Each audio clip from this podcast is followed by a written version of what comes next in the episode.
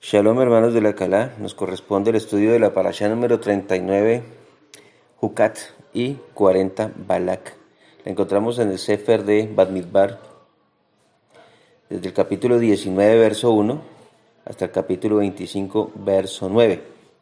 Jucat viene de Juk y nos eh, resorta aquellos mandatos que no tienen explicación, que debemos cumplirlos por amor y agrado a nuestro Padre Creador. Recordemos que son los mm, mitzvot que más nos elevan delante del Creador por cuanto los obedecemos sin razonar.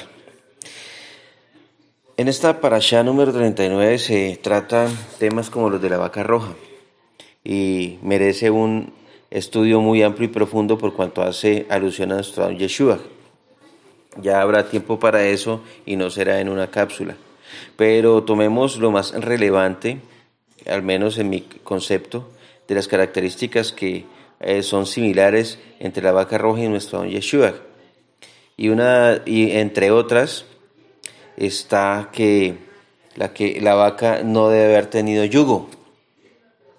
Ya todos conocemos que el yugo y la yunta son accesorios que obligan al animal a trabajar herramientas para arar la tierra.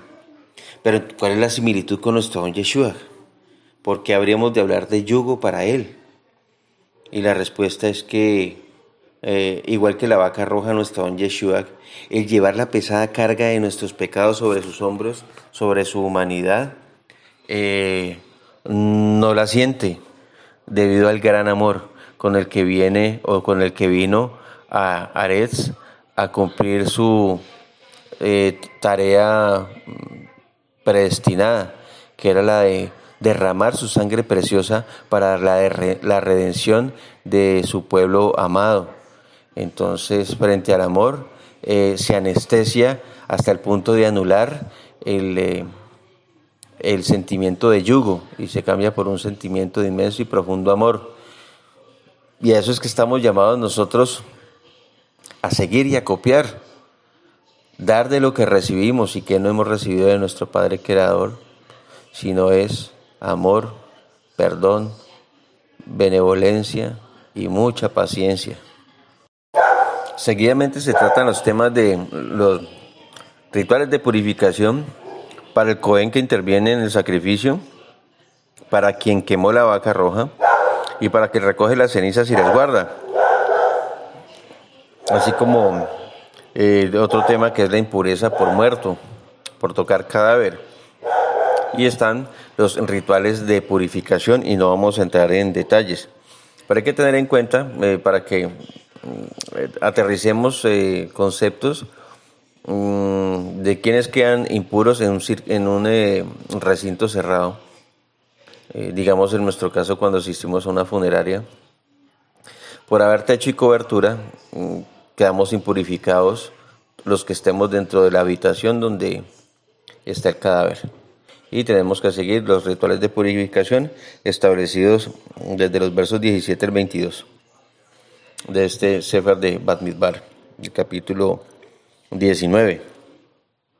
Y también eh, la impurificación cuando se está en campo abierto. Y pues es eh, menester saber que cuando estamos en campo abierto, pues no aplica la contaminación a menos que toquemos el cadáver o toquemos su, su ataúd. Y debemos aplicar la importantísima eh, purificación del tercero y séptimo día, tal como está establecido en las Escrituras. En el capítulo 20 se tratan temas tristes como la muerte de Miriam, que fue muerta y sepultada en Kadesh, la, la rebelión del, eh, pueblo de Israel contra Moshe y Aarón eh, por las aguas de Meribá. Meribá significa disputa y eso está establecido en los versos de 8 al 12. Y no es eh, una conjetura o una interpretación cuando decimos que por esa situación de cómo Moshe manejó la situación, eh, que fue algo personal y no como lo había decretado el Creador, les prohibieron la entrada a la tierra prometida, o al menos el creador sentenció que no entrarían al pueblo de la tierra prometida. Eh, esa sentencia decretada sobre estos varones Kadosh está en el verso 24 de este capítulo 20.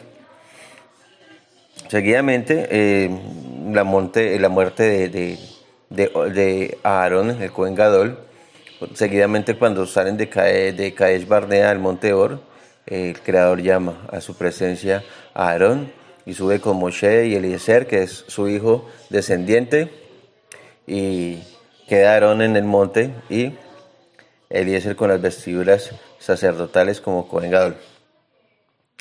Seguidamente el pueblo pasa por Edom y le dice, Israel tu hermano necesita pasar por tu tierra. Y Edom se niega y se niega por segunda vez y en contraprestación sale con sus ejércitos.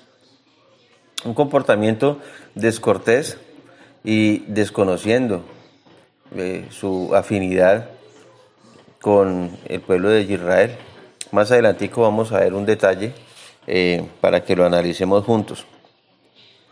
Eh, seguidamente el pueblo pasa por la tierra del rey de Arad y de una entrada en contienda y el creador les entrega a la tierra de, de los, de los, de los keneiditas, de los cananeos, y derrotan al rey de Arad. Mm, acto seguido, el pueblo vuelve a sentir sed y vuelven a arremeter, pero aún con más violencia, con más denuedo, con más descortesía ante Moshe y Aarón, hasta el punto que gravemente en el verso 5 de este capítulo 21 mm, llaman a la, maná alimento liviano en las traducciones más consideradas, pero en otras traducciones dicen ese alimento miserable. No me cabe en la cabeza y en el corazón cuando nosotros nos sentamos a la mesa y bendecimos y le damos gracias al Padre por los alimentos que en ella pone y la provisión para comprarlos y las manos que los transformaron en deliciosas viandas para alegrar nuestro corazón. Eh, y también cuando nos paramos de la mesa y agradecemos por haber sido alimentados, eh, no nos cabe en el corazón y en la cabeza cómo podemos ser tan desagradecidos con el Padre y llamarle ese alimento que se hace en el tercer cielo, si no me equivoco. Eh, un alimento kadosh, un alimento kosher, un alimento, se podría decir que preparado de las mismas manos del Creador y llamarlo liviano o miserable. Qué pena con el Padre. Espero que, como dicen las escrituras, no las, las escrituras nos muestran eh, los errores que cometieron nuestros ascendientes para que por favor no los cometamos.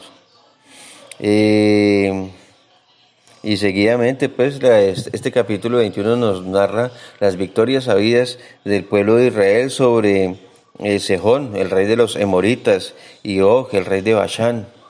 Entonces los dejo con la siguiente pregunta. Si el pueblo de Israel iba tomando posesión de los territorios eh, en rumbo a la tierra prometida, que habitaban ya los cananeos, los emoritas, los, los eh, de Bashán, etcétera, porque Edom no corrió la misma suerte. Les dejo esa inquietud para que el Padre, nuestro Padre Creador, les ilumine y les revele. Shalom, Ubrahot, Shabuatov.